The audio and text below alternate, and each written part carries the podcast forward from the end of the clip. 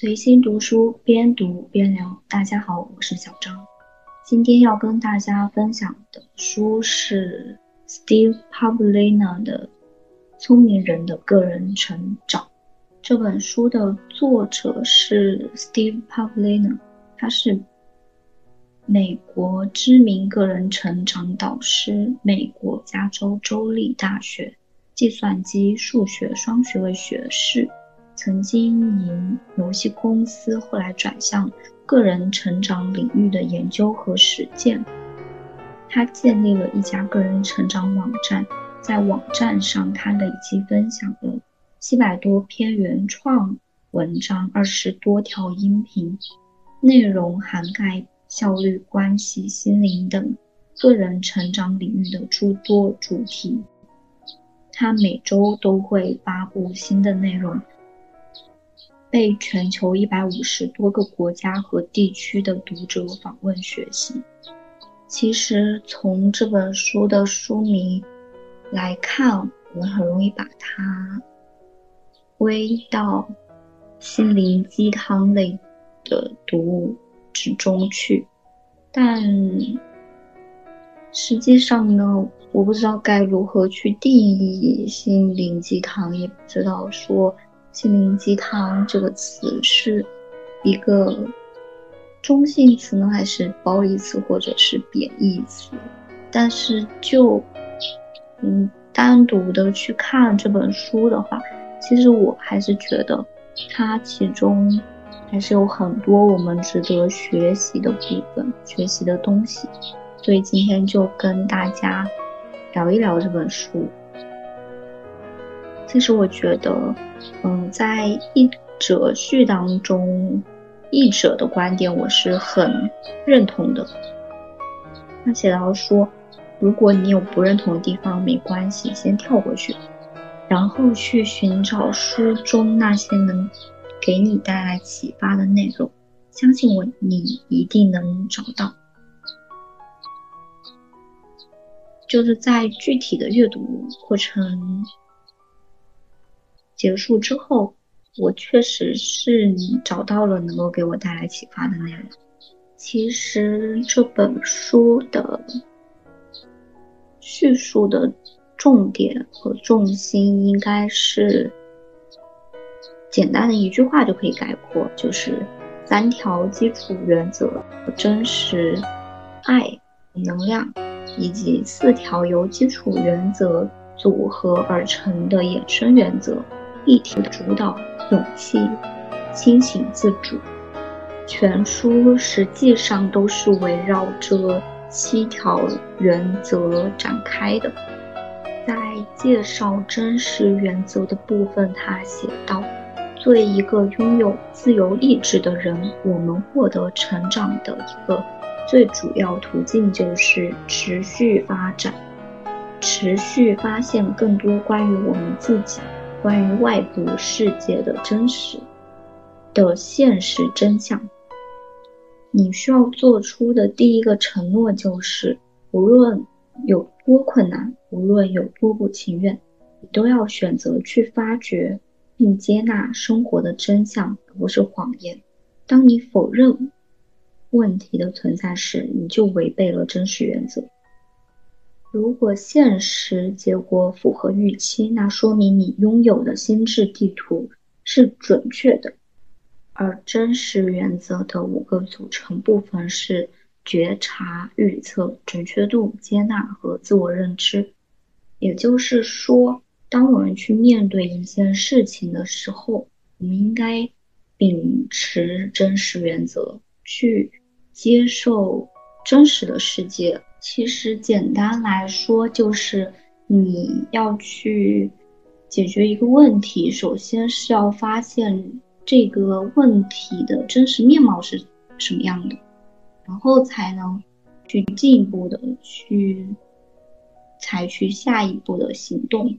就如果你面对的问题是一个虚假的问题、歪曲的问题、扭曲的问题的话，可能你下一步采取的措施是针对他而言的，而不是针对那个真实的问题而言的。所以，也许接下来的行动都是会没有意义的，或者说是很低效的。第二步呢，就是预测。预测指的是你从自身经历中获得经验，进而能够判断真实的未来会是什么样子。每当你在生活中遇到新问题时，会有两种情况发生：现实结果符合你原本的预期，或者现实结果跟你的预期不符。如果现实结果符合预期，那说明你拥有的心智地图是准确的，但如果现实结果跟你的预期不符，那说明你需要更新自己的心智地图，以匹配最新的现实情况。正是通过这样的机制，你得以从过往经历中学到经验，然后不断发掘新的现实真相。简单来说呢，就是我们一贯的方法就是会根据过往的经验对未来做出预测，而这一预测呢，有可能是与现实相符的，也有可能是与现实不相符的。那如果是相符的情况的话，说明我们的心智地图准确度是。比较高的，然后如果是与现实不符的话，可能我们的心智地图的准确度就有待提高。然后在这本书当中，作者也归纳出了三个例子，让我们感受心智地图是怎样误导我们的。第一种是过度归纳，你有过一些不好的约会经历。于是内心就总结出了一个规律：约会是让人失望的。结果不再去尝试约会了，因为你内心里把约会看作应该避免的事情。遗憾的是，这就意味着你不可能再获得好的约会体验了。又反过来印证了你的想法：旧的错误信念会一直霸占你的心智。直到你发起挑战的那一天。第二是预先偏见，你偶然听到同事说一个新来的同事特别难相处，这让你内心里对那个新同事产生了消极的判断。然后，当你第一次跟这个人共事时，你自然而然感觉会出问题，于是就没有那么配合工作。这个同事发现了你的消极态度，于是也用相对消极的态度来回应，结果这就符合了你最开始的预期。这个人果然有问题，在缺乏直接经验的情况下，做出草率的评判，这通常会导致错误的结果。第三是自证预言。你的几个朋友之前尝试过互联网创业，结果都失败了。根据他们的经历，你得到了一条经验：互联网创业很难，失败的概率很高。一年之后，你决定在网上开启自己的生意，你的潜意识开始作怪，你开始犯一些本来能避免的错误，结果最后你也放弃了，变得跟你的朋友们一样。这些错误的心智地图都有一个共同点。做出的预测过度悲观，这种思维习惯会放大恐惧、降低自尊，带来担忧、焦虑等各种消极的情绪。在最坏的情况下，过度悲观的预测会造成抑郁、无助，甚至自杀。然而，过度乐观也是有问题的，会导致自负。不合理的冒险等丧失理智的行为，准确度最高的预测才是最好的预测。其实我觉得它是很准确的描绘了我的思维习惯，因为我感觉我可能也是一个偏悲观和消极的人。就他说到的这三种情况：过度归纳、预先偏见、自证预言。其实我都是有，嗯，我不知道你们的情况是什么，我的情况就是平时也会去看网络媒体上的一些新闻啊，然后看到一些负面的新闻，就会被它影响，而且接收的这些信息积累多了之后，其实是悄无声息的带给了我很多的消极情绪。最简单的一个例子，就是看到网上很多杀妻呀、家暴的一些新闻啊，降低了我找到理想对象的信心嘛，然后也会有恐婚、恐恋、恐育的一系列想法产生。然后呢，这些想法又驱使我，或者说阻止我去进入到这样的关系中去。但我觉得我存在的问题，实际上就是作者所说的，我的思维是一种错误的心智地图，因为我接收到的负面新闻、负面的信息太多了，于是导致我用更消极的。思维习惯去看待这个世界上很多的事情，同时也会影响我对我自己的未来的预测和预判。但实际上，这个世界当然不全是这些东西，包括我最近在看的综艺《爸爸当家》，然后里面有很多对非常近的夫妻，然后也有。可爱的宝宝，就那些家庭他们都很幸福的，在跟我同样的世界和国家当中生活。就很多网友也会说，这个节目缓解了他们的这种恐婚恐恋的情节情绪。但我觉得实际上就是一个心智地图的问题。我们看到。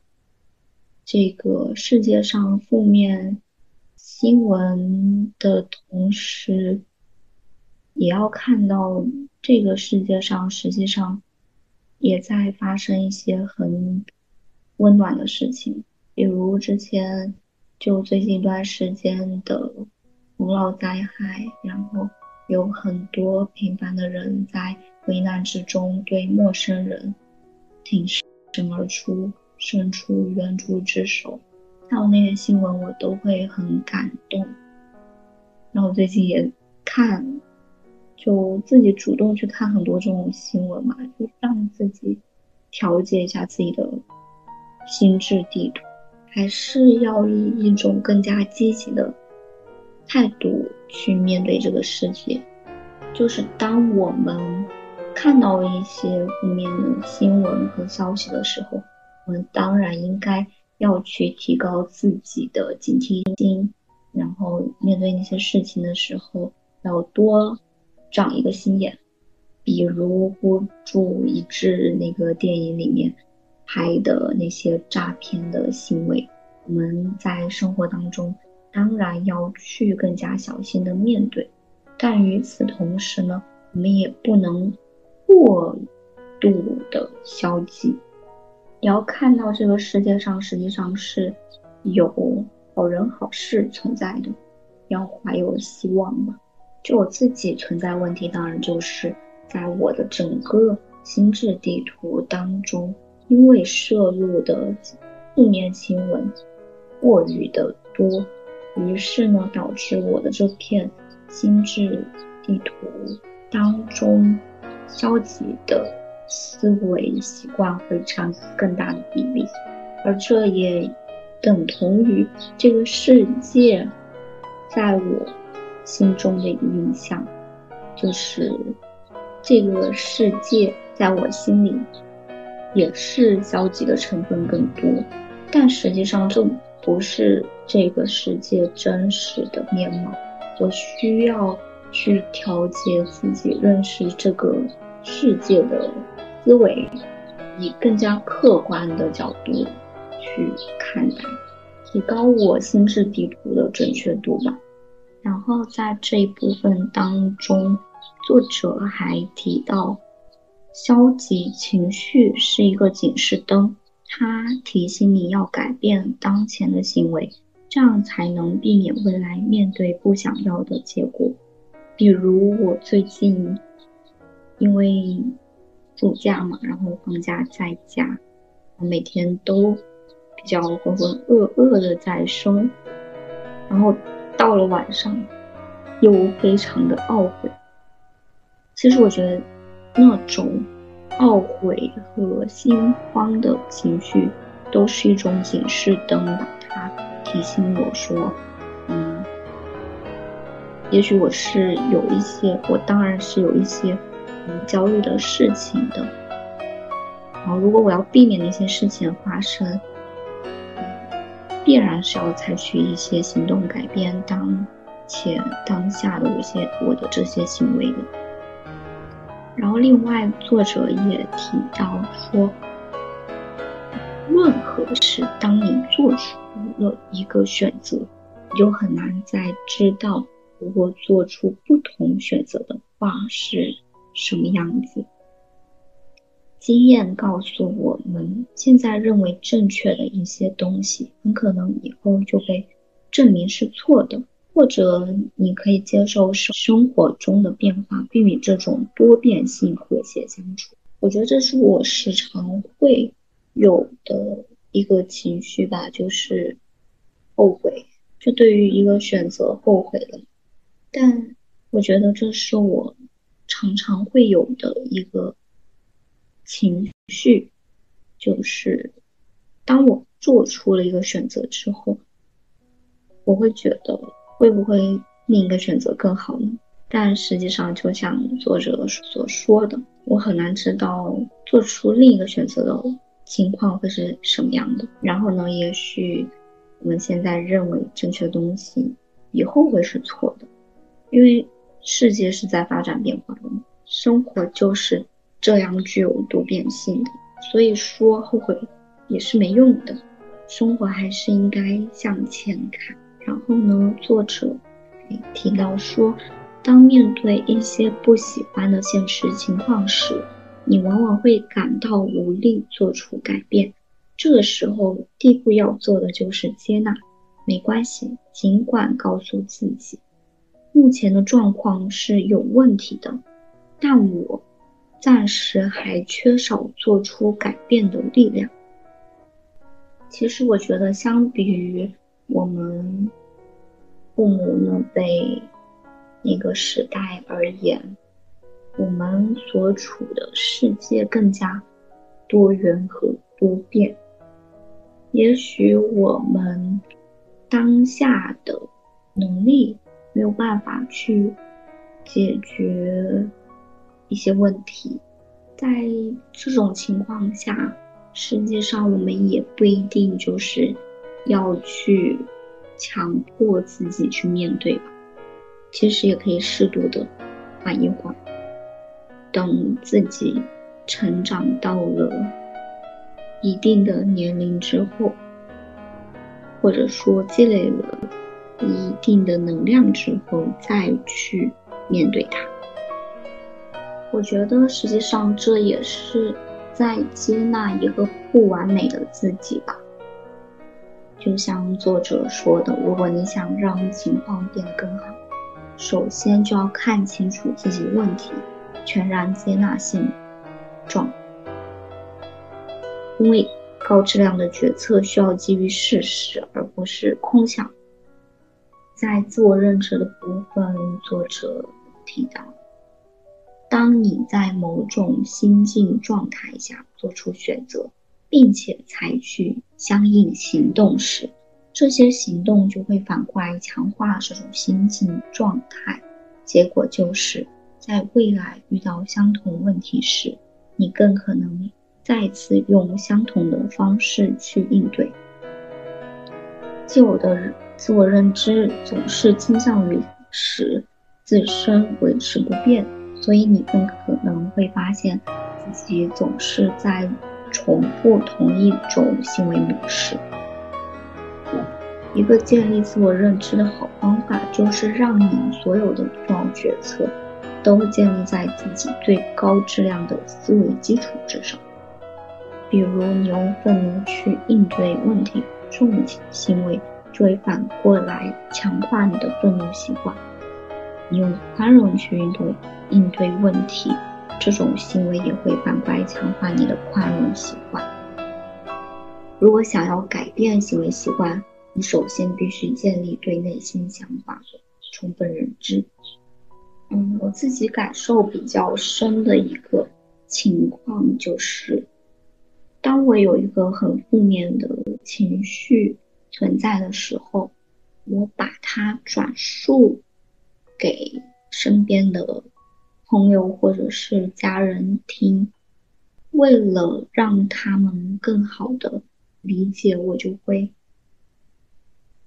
着重去渲染我的这个消极的、负面的情绪，或者是这个事件。然后，当这一过程结束之后，实际上我的负面情绪会加深。可以用小 a 代表最初的我的负面情绪，用大 A 来代表转述。之后，我的情绪从 A 到大 A，我的情绪的变化就像这个字大小的变化一样。我感知到的消极情绪实际上是放大的。你们在日常生活中也可以去感受这个变化，看有没有。然后在察觉到我存在这种情况之后，实际上我会更加。限制自己不要去做过多的负面事情或者情绪的分享。就遇到这种事情情况，我能解决的话，我就自己把它消化。然后，如果实在是不能解决，再去寻求他人帮助。作者提到，真正清醒自主的个人成长，在很大程度上需要我们能定位。自己持有的错误信念，并将其彻底消除。请对新信息保持最大程度的开放。如果你怀疑自己的原有信念存在问题，那就尽管对这些信念发起挑战。就像是我意识到自己心智地图的准确度比较低。是受我接受到负面新闻比较多，所以我会去更加主动和包容的去接受一些更加正向的新信息。接下来，作者在书中提到了连结这个问题。作者认为，与外界产生连接，这本身就是生命中不可或缺的一部分。我们甚至可以说，这就是我们为什么活着。每当你选择了建立某些连接，也就同时放弃了其他的所有可能性。如果你想要清醒自主的成长，就必须做出选择。加强哪些连接，以及削弱哪些连接，正是一个又一个这样的选择，最终决定了你度过一个什么样的人生。长远来看，你选择与什么建立最多的连接，你的生活也就是这个选择对应的外在投射。当你对自己建立的连接感觉良好时，就说明遵循了爱的。基本原则。为了获得成长，你必须拥有自由，自由的选择和自己想要的事物建立连接，以及和自己不想要的事物断开连接。别人没法带给带给你这份自由，因为这是你自己生而为人所拥有的权利。你不需要征求任何人的批准来决定到底什么是最好的选择，付诸行动。与自己想要的一切建立连接，与自己不想要的一切断开连接。这全都取决于你自己。再一次，当你清醒自主的选择和内心渴望的东西建立连接时，当你对自己的所有外部连接真正感觉良好时，也就是遵循了爱的基本原则。其实这些句子是在描绘什么样的关系是一种良好的关系。就是我们在任何一种关系当中，都首先应该自己的情绪放在第一位，提高自己对自己情绪的感知力。因为实际上，我们应该以自自己的情绪为基础去。选择加强或者削弱哪些联系？就拿我自己来说，我之前呢可能是一个非常喜欢交朋友的人，但实际上我建立的连接都是非常浅薄的。后来因为一些小的细节，我才意识到。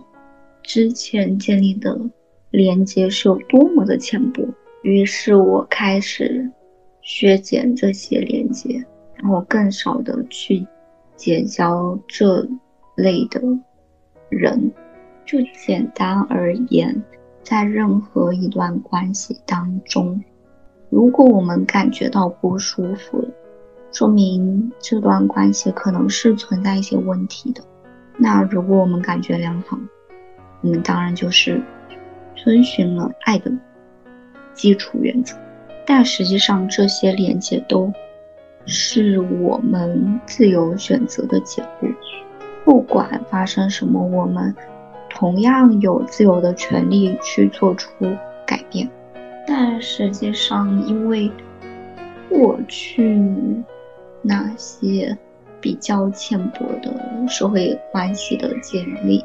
导致我会对建立社交关系这件事情产生一些畏惧心吧，或者说他们降低了我的一些积极性。实际上，我是更加封闭了自我的。然后我看到这本书上作者说到了一句关系。并不是任何一个外在的东西，人与人之间真正的连接，仅仅存在于我们内心。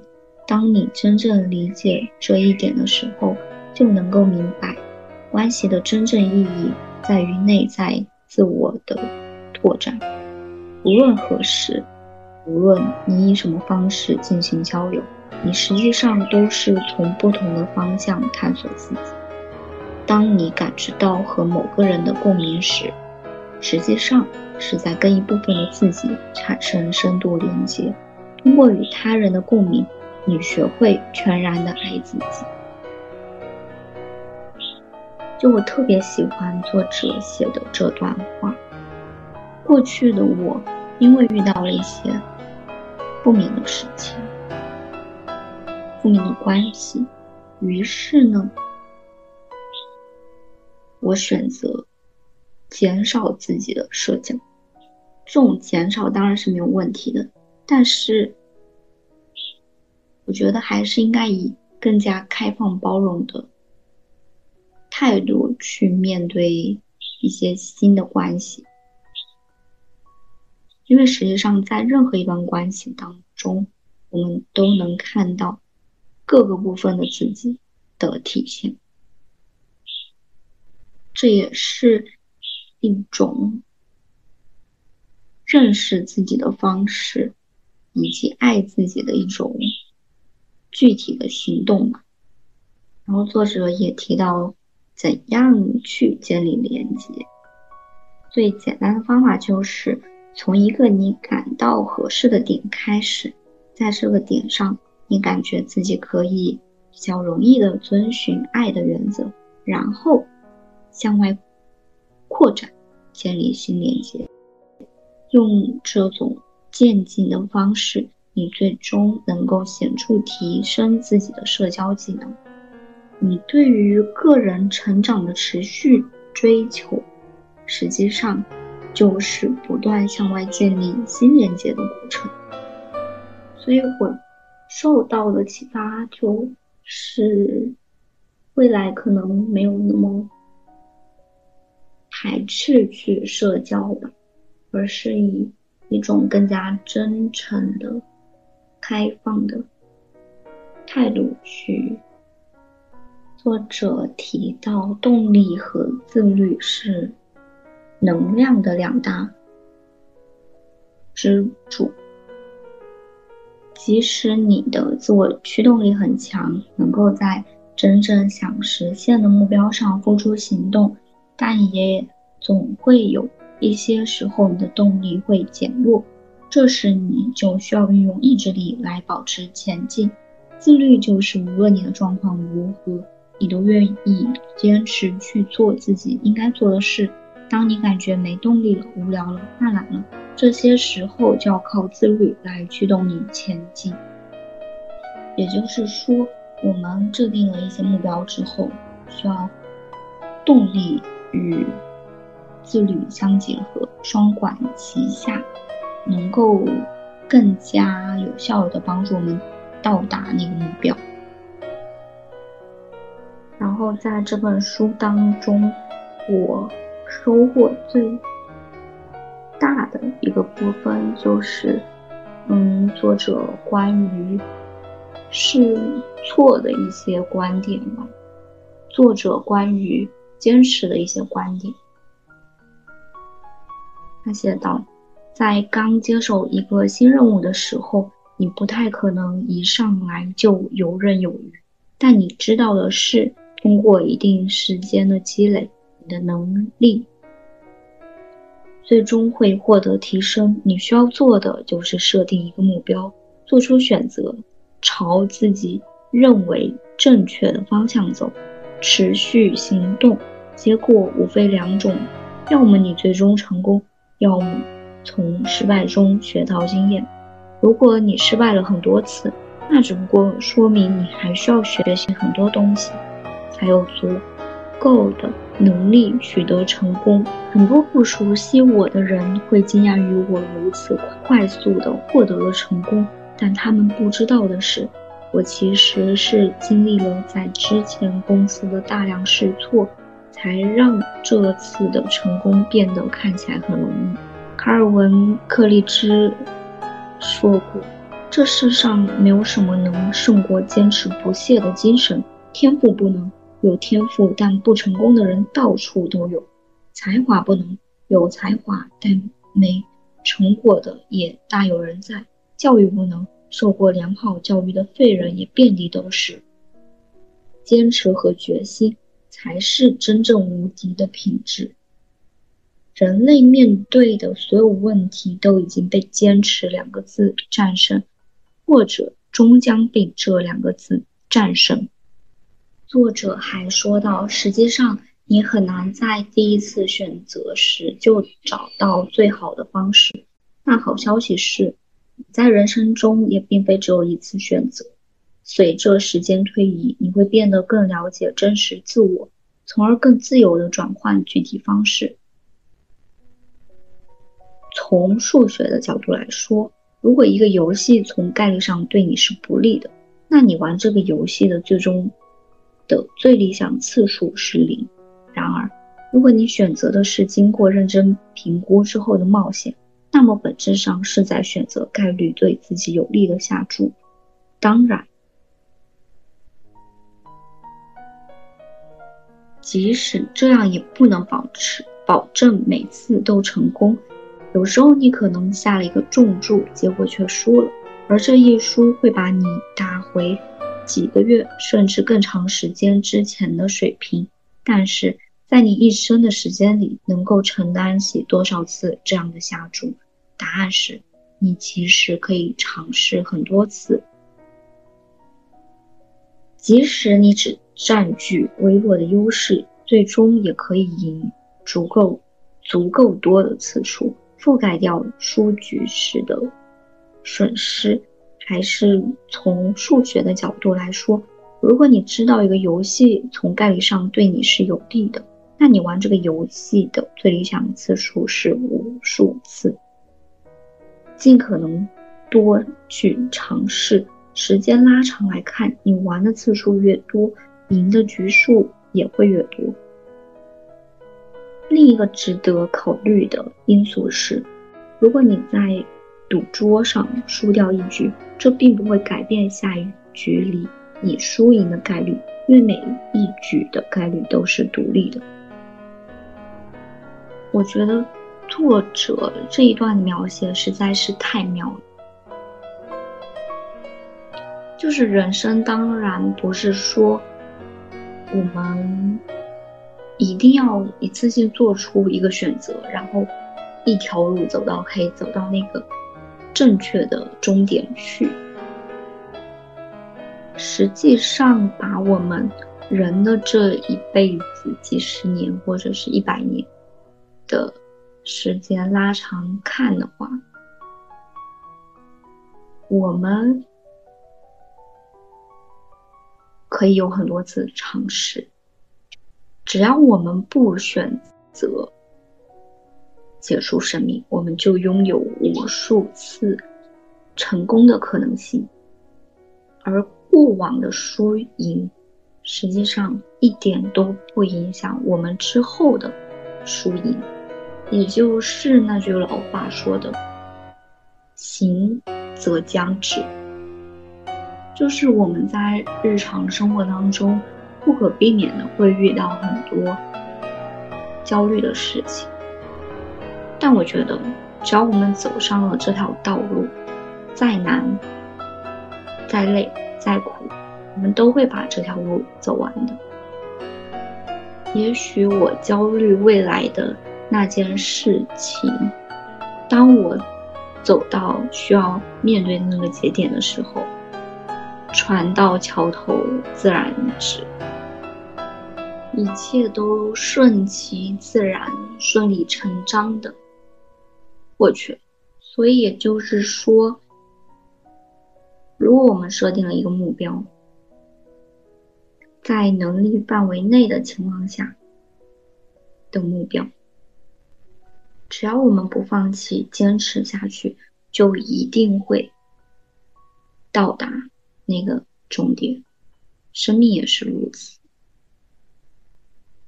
这本书还提到，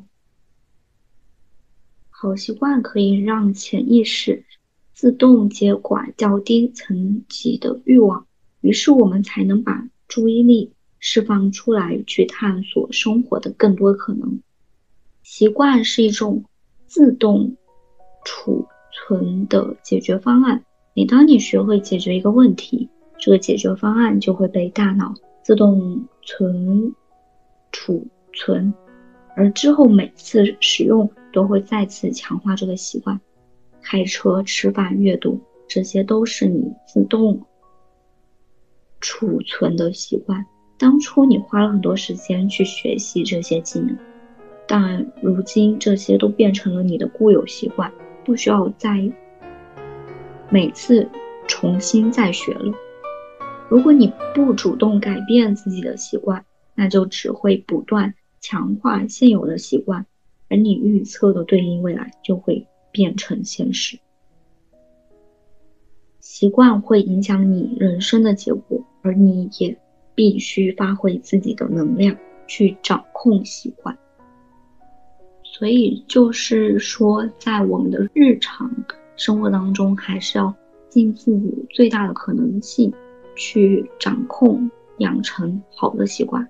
然后改掉自己一些不良的习惯吧。作者还提到了职业选择的问题。简单来说呢，赚钱有两种思维模式，一种是索取型思维，一种是贡献型思维。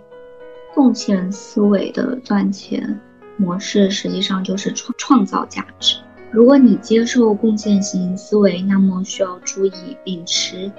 索取型思维的人有时会误以为你也是他们中的一员，你不断提高自己的贡献能力，从而获得越来越高的收入。他们会用自己的价值观来衡量你，认为你肯定也是从别人那里索取了很多。别让他们把你引入歧途，尽管去创造更多价值。别让一部分的人的误解阻碍了你的道路。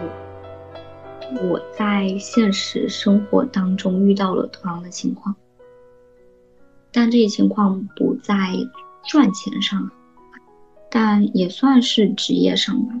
就是我当时是在大学里当辅导员的小助理嘛，然后呢，我那个时候大一，我们的辅导员是研究生。辅导员，然后他那年我大一，他是研二研三那样子吧，就是毕业的那一年。然后他当时要忙他的毕业论文论文嘛，所以他在嗯学生工作上的很多事情都交给了我来做，然后我每天。只要没有课，都要去他办公室值班。然后，在别人中午休息、下午休息或者学习的时候，我都要去办公室做事情。然后呢，我当时的室友。就觉得我在这些事情当中一定能够捞到好处，然后对于他的这种误解，实际上我非常的伤心，因为我确实没有捞到任何好处嘛，因为当时可能老师是给可以给一些东西的。